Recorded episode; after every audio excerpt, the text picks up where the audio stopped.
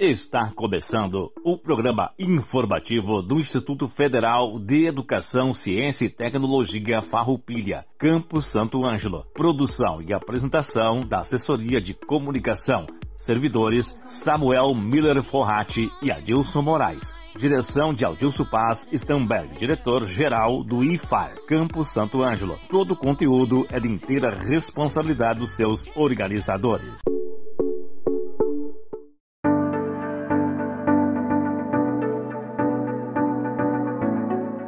Hoje, 7 de dezembro de 2021, estamos iniciando mais um programa informativo do IFAR Santo Ângelo.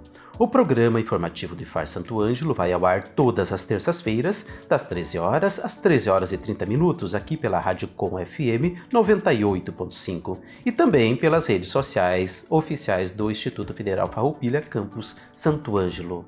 Uma boa tarde a toda a nossa comunidade. Datas comemorativas.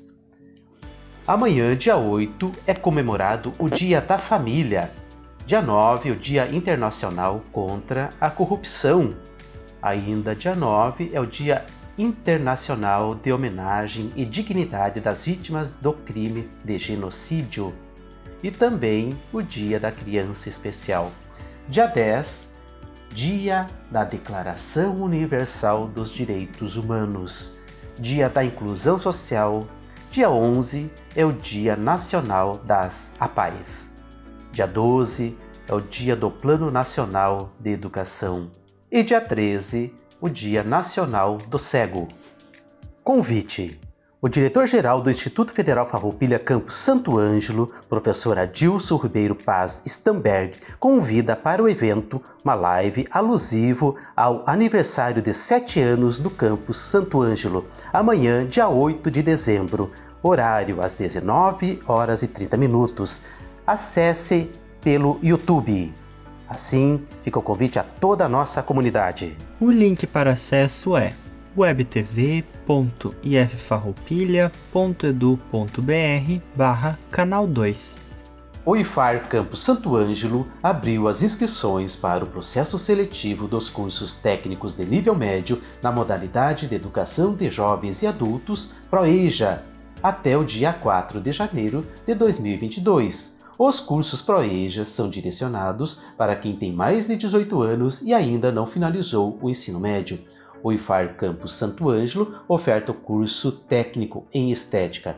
Para maiores informações, acesse o nosso site iffarroupilha.edu.br ou ligue 3931 3900. Também estão abertas as inscrições para o processo seletivo 2022 dos cursos de graduação do IFAR, que irão até o dia 6 de fevereiro de 2022. As inscrições para os cursos de graduação no IFAR são gratuitas. A seleção é realizada pela nota do Exame Nacional do Ensino Médio, Enem. O candidato pode escolher utilizar resultados na prova desde o ano de 2009. As informações completas sobre as inscrições, incluindo documentos necessários, políticas de cotas, cronograma e quadro de vagas, estão disponíveis no edital número 388/2021 Acesse o site ifarroupilha.edu.br para maiores informações sobre o edital. Confira a lista de cursos. O campus Santo Ângelo oferta o curso de Licenciatura em Computação, Tecnologia em Estética e Cosmética, Tecnologia em Gestão do Agronegócio e Tecnologia em Sistemas para a Internet.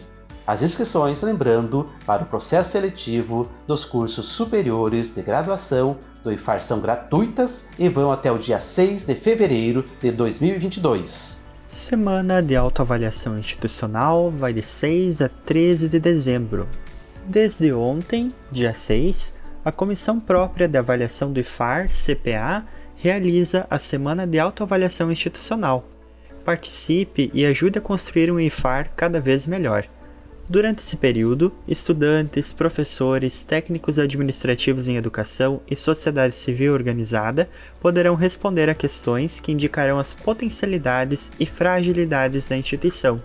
As perguntas são relativas à gestão, às políticas para ensino, pesquisa e extensão, ao plano de desenvolvimento institucional, a assistência estudantil, a comunicação, a participação nas avaliações, a infraestrutura, entre outros pontos.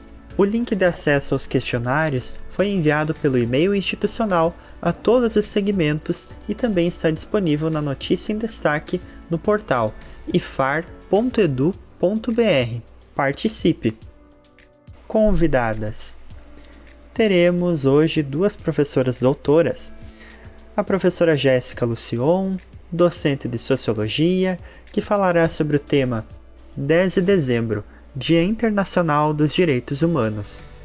Logo após, teremos a professora Adriana Toso Kemp, docente de Língua Portuguesa e Literatura, trazendo como assunto o lançamento do seu livro, Em Defesa da Democracia um contraponto à racionalidade técnica na educação.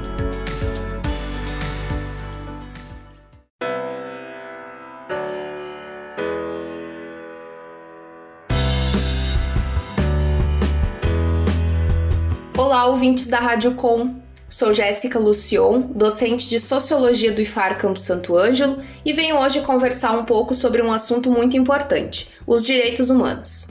10 de dezembro é considerado o Dia Internacional dos Direitos Humanos. Mas vocês sabem o que é esse conjunto de direitos e qual a sua importância? É comum encontrar nos discursos no senso comum que falam sobre o assunto de forma negativa, aquela coisa de direitos humanos para humanos direitos mas essa forma de interpretar a temática é errônea e a distorce, quando na verdade ela é importante e fundamental para todos nós, enquanto indivíduos e sociedade.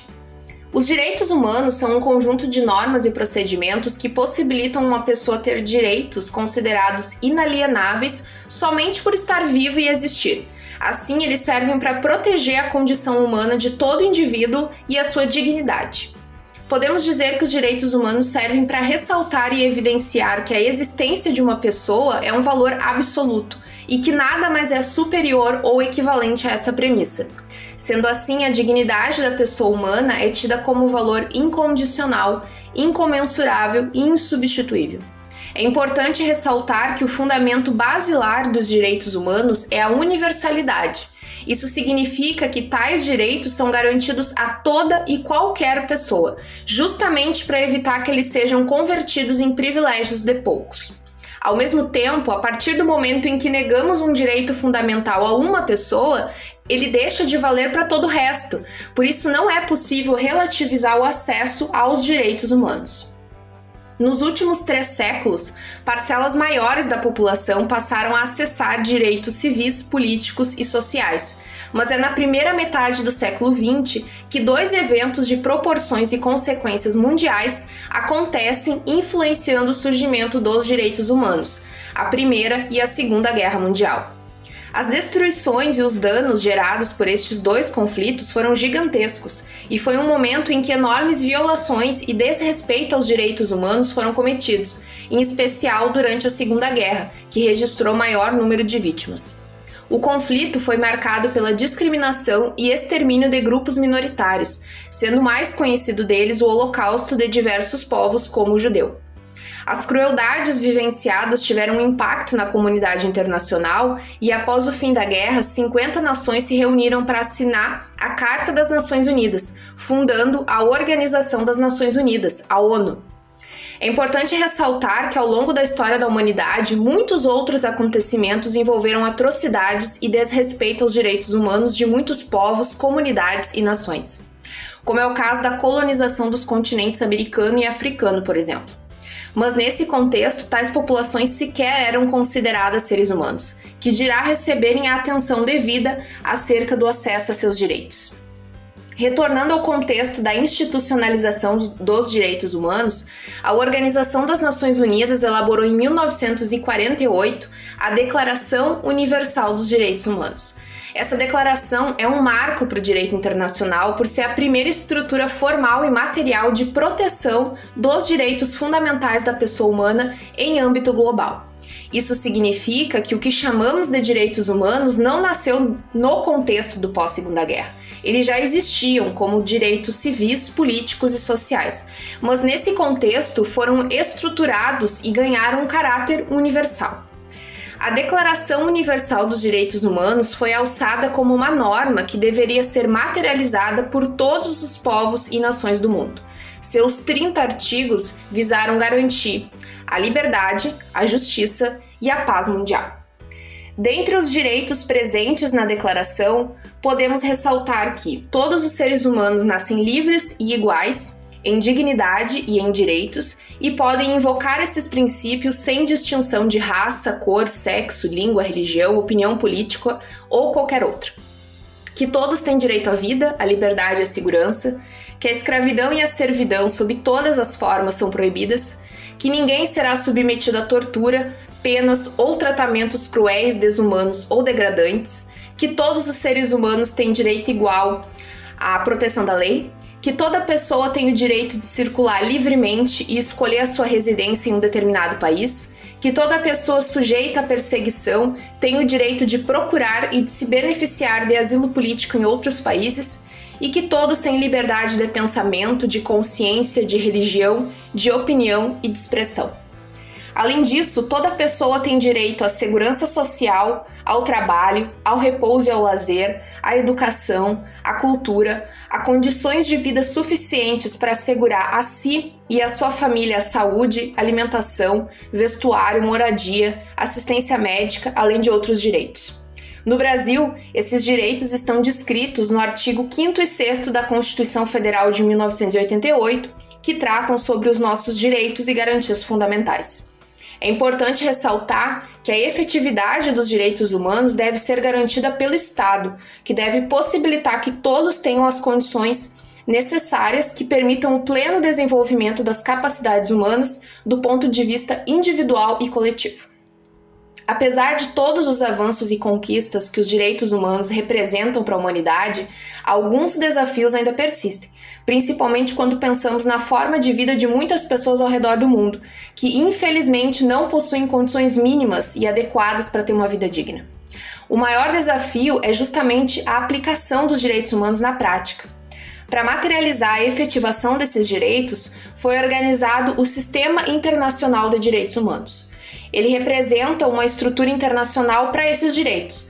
O sistema é constituído pela esfera global e pela esfera regional, Ambas as esferas são complementares e coexistem para assegurar os direitos com a máxima eficácia.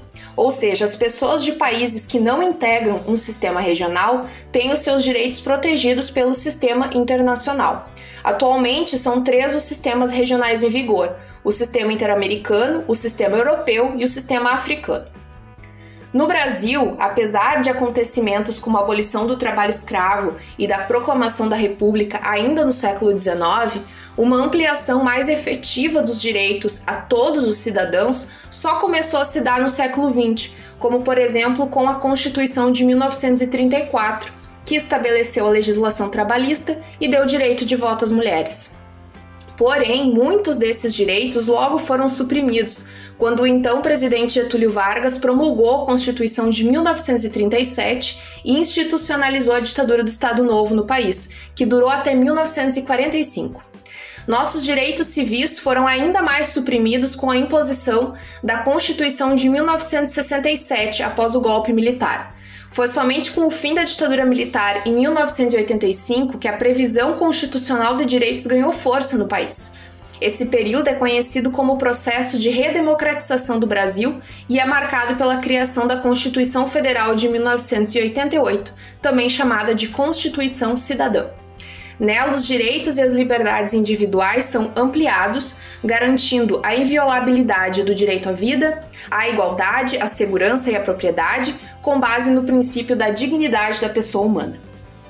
Alguns anos depois, em 1993, o Brasil apresentou na Conferência de Direitos Humanos da ONU um diagnóstico da situação brasileira acerca dos direitos humanos.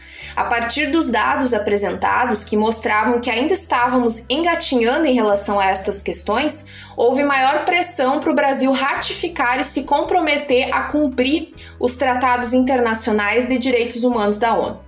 Como resultado, foi elaborado em 1996 o primeiro Plano Nacional de Direitos Humanos, que estabeleceu metas a serem priorizadas pelo governo em relação aos direitos humanos. Em 1998, o Brasil aceitou a jurisdição da Corte Interamericana de Direitos Humanos e, com isso, o país afirmou um compromisso interno com o tema, aderindo aos instrumentos internacionais que fortalecem os princípios e os valores democráticos e servem como ferramentas para a consolidação de uma cultura de respeito aos direitos humanos. Atualmente, o Brasil é signatário de oito tratados internacionais e, com isso, o país assume o compromisso de aplicar tais tratados na sua legislação. Os tratados de direitos humanos que o Brasil assina são a Convenção sobre a Eliminação de Todas as Formas de Discriminação Racial, o Pacto Internacional dos Direitos Civis e Políticos, o Pacto Internacional dos Direitos Econômicos, Sociais e Culturais, a Convenção sobre a Eliminação de Todas as Formas de Discriminação contra a Mulher, a Convenção contra a Tortura, a Convenção sobre os Direitos da Criança, a Convenção para a Proteção de Todas as Pessoas contra os Desaparecimentos Forçados e a Convenção sobre os Direitos de Pessoas com Deficiência. O Brasil também possui um Sistema Nacional dos Direitos Humanos, que é um conjunto de instrumentos, mecanismos e órgãos articulados de defesa e promoção desses direitos. Temos também o Plano Nacional de Direitos Humanos, que eu já mencionei, que traça diretrizes e metas e que já está na sua terceira versão. O plano possui como missão principal nortear as medidas governamentais em prol da defesa dos direitos humanos no Brasil, como, por exemplo, a elaboração de projetos de lei e a criação de programas sociais. Entretanto, o plano não possui força obrigatória como se fosse uma lei. Em cada versão do plano foi dado um foco específico a determinados direitos, mas sempre com um objetivo em comum, que é aprimorar sua proteção. Temos também um Plano Nacional de Educação em Direitos Humanos, que comentarei no próximo programa, na semana que vem. Fazendo uma pesquisa pela internet, você pode encontrar facilmente estes materiais para download gratuito. O Brasil possui também um Conselho Nacional de Direitos Humanos, que é um órgão público criado em 2014 com o objetivo de promover e defender os direitos humanos no país. Ele é formado por entidades públicas e privadas que representam diretamente a sociedade civil na proteção dos direitos humanos.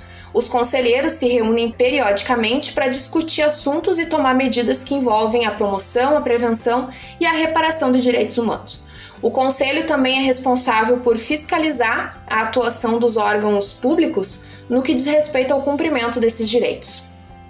Os avanços e as conquistas alcançados pelo Brasil nessas últimas décadas acerca dos direitos humanos são muito significativos, mas os desafios ainda são muito grandes, sendo um dos mais significativos o desconhecimento que a maior parte da população tem acerca desses direitos e de como acessá-los.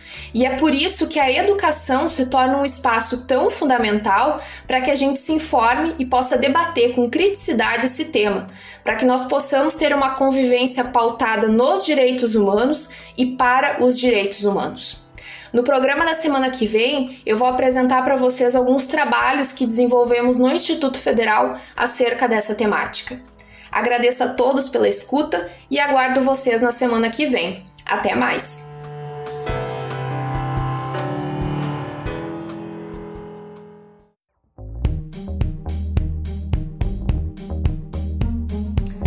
Olá, boa tarde Adilson, boa tarde Samuel, boa tarde aos ouvintes da Rádio Com. É uma alegria mais uma vez participar do programa, agora na ocasião em que eu venho falar sobre o lançamento do meu livro. Eu tive a oportunidade de lançar agora no dia 1 de dezembro no Café Cultura aqui em Santo Ângelo a obra Em Defesa da Democracia, um contraponto à racionalidade técnica na educação. O livro que eu escrevi, ao qual eu dediquei aí alguns anos de estudos, de leituras, de pesquisa no meu doutorado e posteriormente, então, a partir da tese, eu dediquei mais dois anos de trabalho na escrita então do livro que agora eu tenho a alegria e a honra de apresentar para vocês. Eu quero nessa ocasião agradecer as pessoas que estiveram presentes lá no Café Cultura, agradecer de modo muito especial a Kate, a dona do café, a Kate e o Lucas, o casal proprietário do café, que acolheu a ideia de fazer o lançamento do livro lá e foi um momento realmente muito agradável, muito uh, benéfico para todos nós. E quero agradecer também ao Maurilírio, que esteve presente lá, o jornalista Maurilírio, fazendo o cerimonial. Uh, agradecer de modo muito especial a cada um e cada uma que se fez presente. E de modo mais especial ainda, agradecer aos meus alunos que estiveram lá. Porque quando a gente vê as novas gerações se interessando por pensar questões tão profundas e tão sérias para a nossa vida, para a nossa forma de organização social, eh, a gente renova a esperança, né? A gente renova a esperança no mundo, a esperança na humanidade. Então eu agradeço de modo muito especial aos meus alunos que estiveram lá e também aqueles que uh, gostariam de ter estado e por alguma razão não puderam estar. Fica o meu agradecimento, como eu disse lá, é por vocês, é para vocês e por vocês que eu me mobilizo, que eu encontro energias para estudar, para escrever, para buscar também me aprimorar como profissional e como pessoa no mundo, para ter sempre algo melhor para oferecer para vocês, por vocês. E agora então eu estou deixando, né, para quem tem interesse, essa minha primeira obra solo, o primeiro livro que eu escrevo um, sozinha, né? Eu tenho outras duas publicações em parceria com outras pessoas e essa então é a minha primeira obra solo. Uh, eu gostaria de poder falar um pouquinho nesse espaço, né, que me foi concedido, ao qual eu agradeço muito, agradeço aos ouvintes também uh, que estão ouvindo, né, e que estão aí dedicando um tempinho do seu dia para prestar atenção nisso que eu estou trazendo. É, eu quero dizer então, apresentar brevemente né, o livro para vocês, para quem possa porventura se interessar. O prefácio do livro foi escrito pelo professor Dr. José Pedro Beauflair, que foi meu orientador no doutorado. Eu o convidei a prefaciar a obra e ele prontamente e gentilmente aceitou, escreveu um texto muito bonito que é o prefácio então do livro.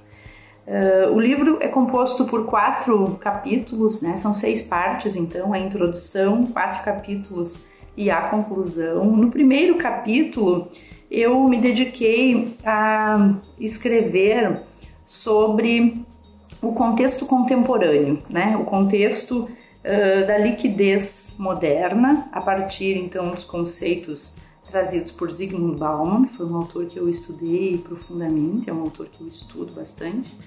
E aí então esse capítulo é intitulado Da solidez à liquidez: Desafios para a educação na modernidade. E tem dois subcapítulos: Formação ou instrumentalização? É o primeiro subcapítulo em que eu parto dessa pergunta, né, e discorro sobre isso. O segundo subcapítulo, então, é o projeto educacional na modernidade sólida. Da modernidade sólida à modernidade líquida, desculpe.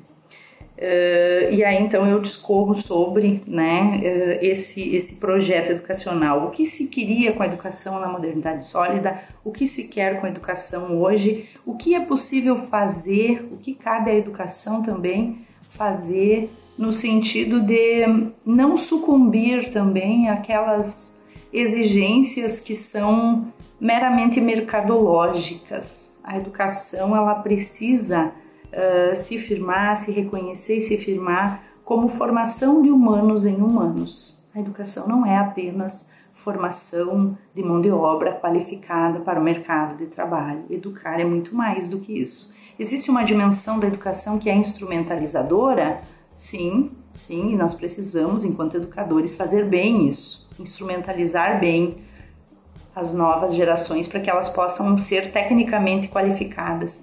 Mas nós precisamos fazer mais do que isso. Nós precisamos também preparar as pessoas para a vida em sociedade, para o exercício democrático dentro de uma república, partindo do pressuposto de que a humanidade ainda não inventou outra forma de sociabilidade melhor do que a República Democrática. Temos problemas dentro desse modo de sociabilidade? Temos, é inegável, né? Temos, não há perfeição. Mas essa ainda é a melhor forma de organização social que a humanidade conseguiu até, até então inventar.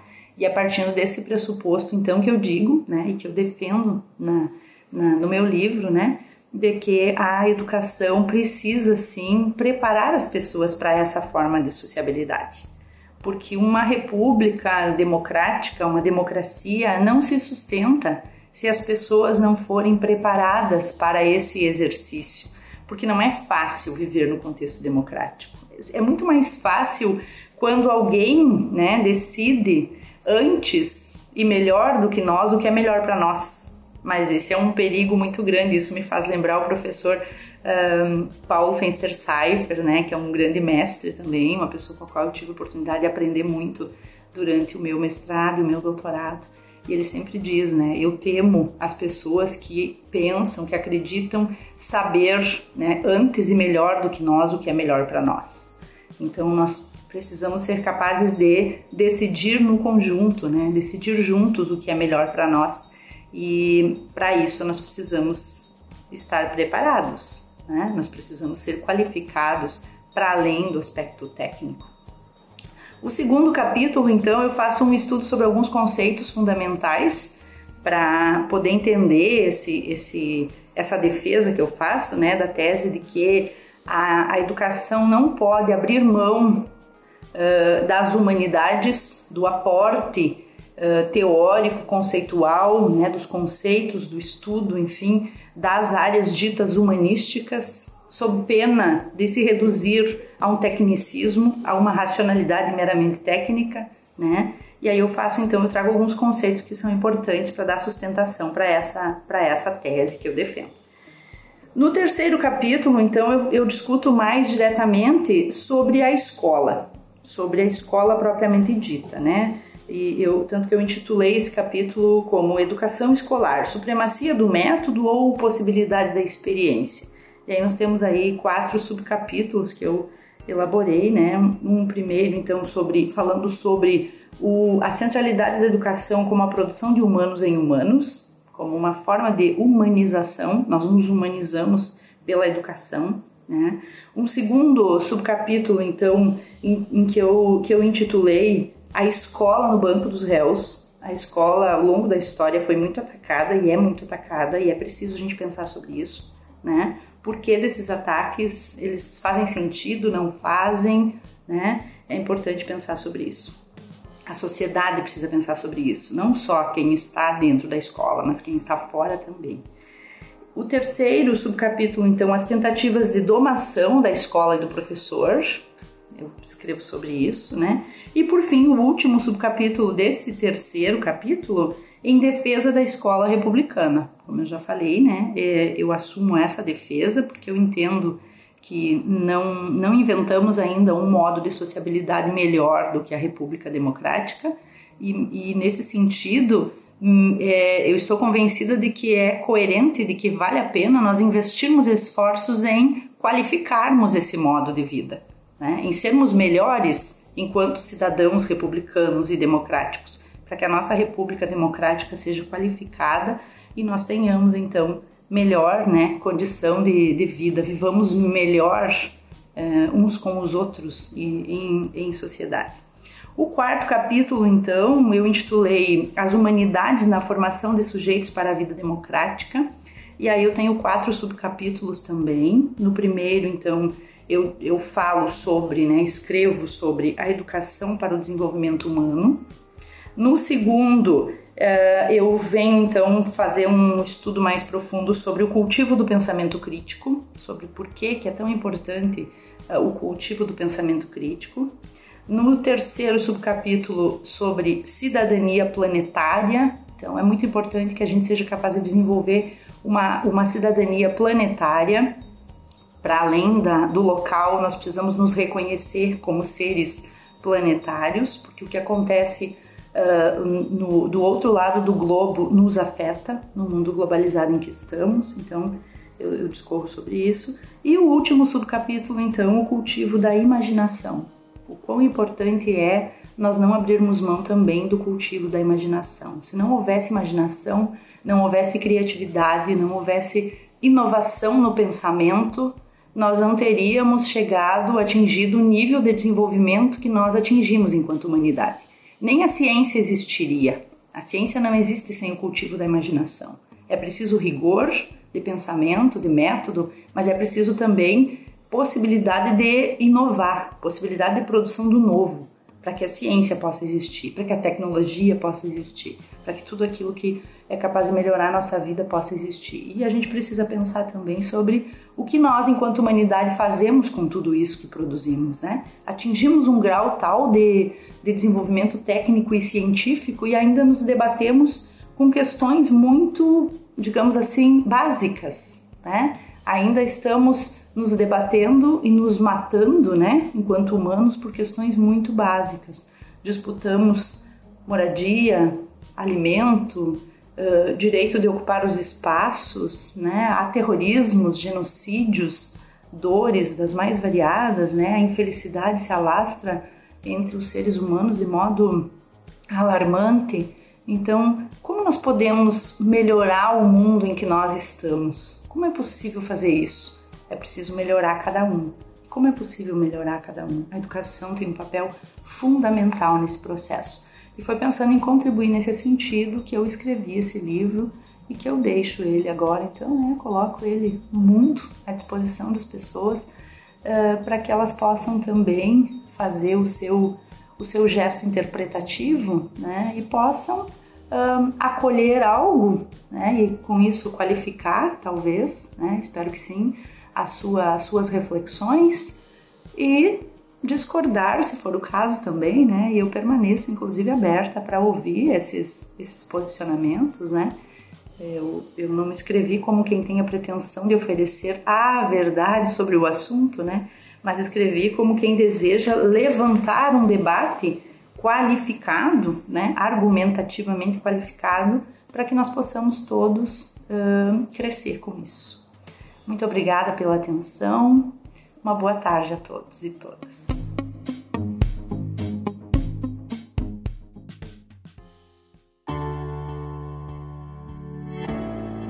Agradecemos a todos os participantes do programa de hoje por darem voz a esse nosso programa com temas relevantes para toda a nossa comunidade e ao nosso colega Samuel Forratti, que realiza a produção e a edição desse nosso programa. Agradecemos também ao colega Dilson Moraes pela locução e apresentação do programa e a todas as participantes do programa de hoje. Encerramos o programa de hoje com a reflexão do livro Não se desespere, provocações filosóficas de Mário Sérgio Cortella, Cooperar para não exaurir. Quando Gandhi, corretamente irado, advertiu-nos sobre os riscos de uma conduta humana que elegesse a competição obsessiva como um valor de convivência. Ele o fez ainda nos inícios do século XX. Olho por olho e o mundo acabará cego. Ele estava certo e, quase um século depois, sabemos o quanto a possível cegueira está se tornando um horizonte muito próximo. Pessoa inspiradora, com vida exemplar e fonte de reflexões, esse foi, de fato, Mohandas Gandhi. Não, por acaso, chamado de Mahatma, que em sânscrito indica alma imensa. Mahatma Gandhi, homem que legou lições que nos alertam e ensinam para além daquele tempo e servem para nossas trajetórias futuras. A alma imensa dele nos ensinou Sempre houve o suficiente no mundo para todas as necessidades humanas. Nunca haverá o suficiente para a cobiça humana. Cobiça humana, livres somos e até cobiçosos, egoístas, individualistas podemos ser. No entanto, sabemos a cobiça é um querer sem medida, um desejo exagerado, uma avidez doentia. A cobiça se identifica com a ganância em vez de fazer contato com a ambição. Uma pessoa ambiciosa é aquela que quer mais. Uma pessoa gananciosa é aquela que quer só para si, a qualquer custo. Uma pessoa ambiciosa quer mais conhecimento, mais bem-estar, mais lucratividade, mas, de modo a evitar a ganância, não pode querer só para ela mesma e de qualquer modo e com qualquer meio. Por isso, Ainda bem que muitas mulheres e muitos homens pelo mundo afora acreditam e praticam o que retirara cada vez mais o véu sombrio da competição doentia, a cooperação. A cooperação como atitude ética, a cooperação como valor negocial, a cooperação como princípio para o lucro higiênico, a cooperação como meta solidária, a cooperação como auxiliadora da paz. A cooperação como atitude ética, isto é, como percepção de que ser humano é ser junto, que o que nos faz sobreviver a todas as intempéries que vitimaram muitas outras espécies foi a força gregária, o trabalho junto, o esforço coletivo que nos dá realmente a marca de humanidade. A cooperação como valor negocial, ou seja, a importância que agregar forças de modo nítido e isonômico incrementa as competências e recursos e eleva o lugar de cada um em meio a todos. A cooperação como princípio para o lucro higiênico, isto é, que acolhe a lucratividade como justa remuneração e retorno do esforço feito e da inteligência empregada, sem que se admita que quaisquer meios são válidos para consegui-lo, pois sabe que nem toda vitória é honrosa e nem todo sucesso é decente. A cooperação como auxílio da paz, ou seja, a recusa a supor que para que alguém cresça, outro precisa ser prejudicado, além de se saber que paz não advém da ausência de conflito inerente à vida grupal, mas, isso sim, do risco do confronto quando se quer extinguir alguém. Há nessa empreitada uma arte de cooperar, e ela exige da mulher e do homem que dela quiserem participar algumas virtudes: espírito de desprendimento e vontade de partilha, persistência de dedicada, sem inflexibilidade de posições, procura de harmonia sem abrir mão da sinceridade. Para não exaurir nossa humanidade, é urgente cooperar e todos os dias recordar que este ditado africano se quiser ir apenas rápido, vá sozinho. Se quiser ir longe, vá com alguém. Uma ótima semana a todos e até terça-feira que vem com mais uma edição do programa informativo do IFAR Santo Ângelo.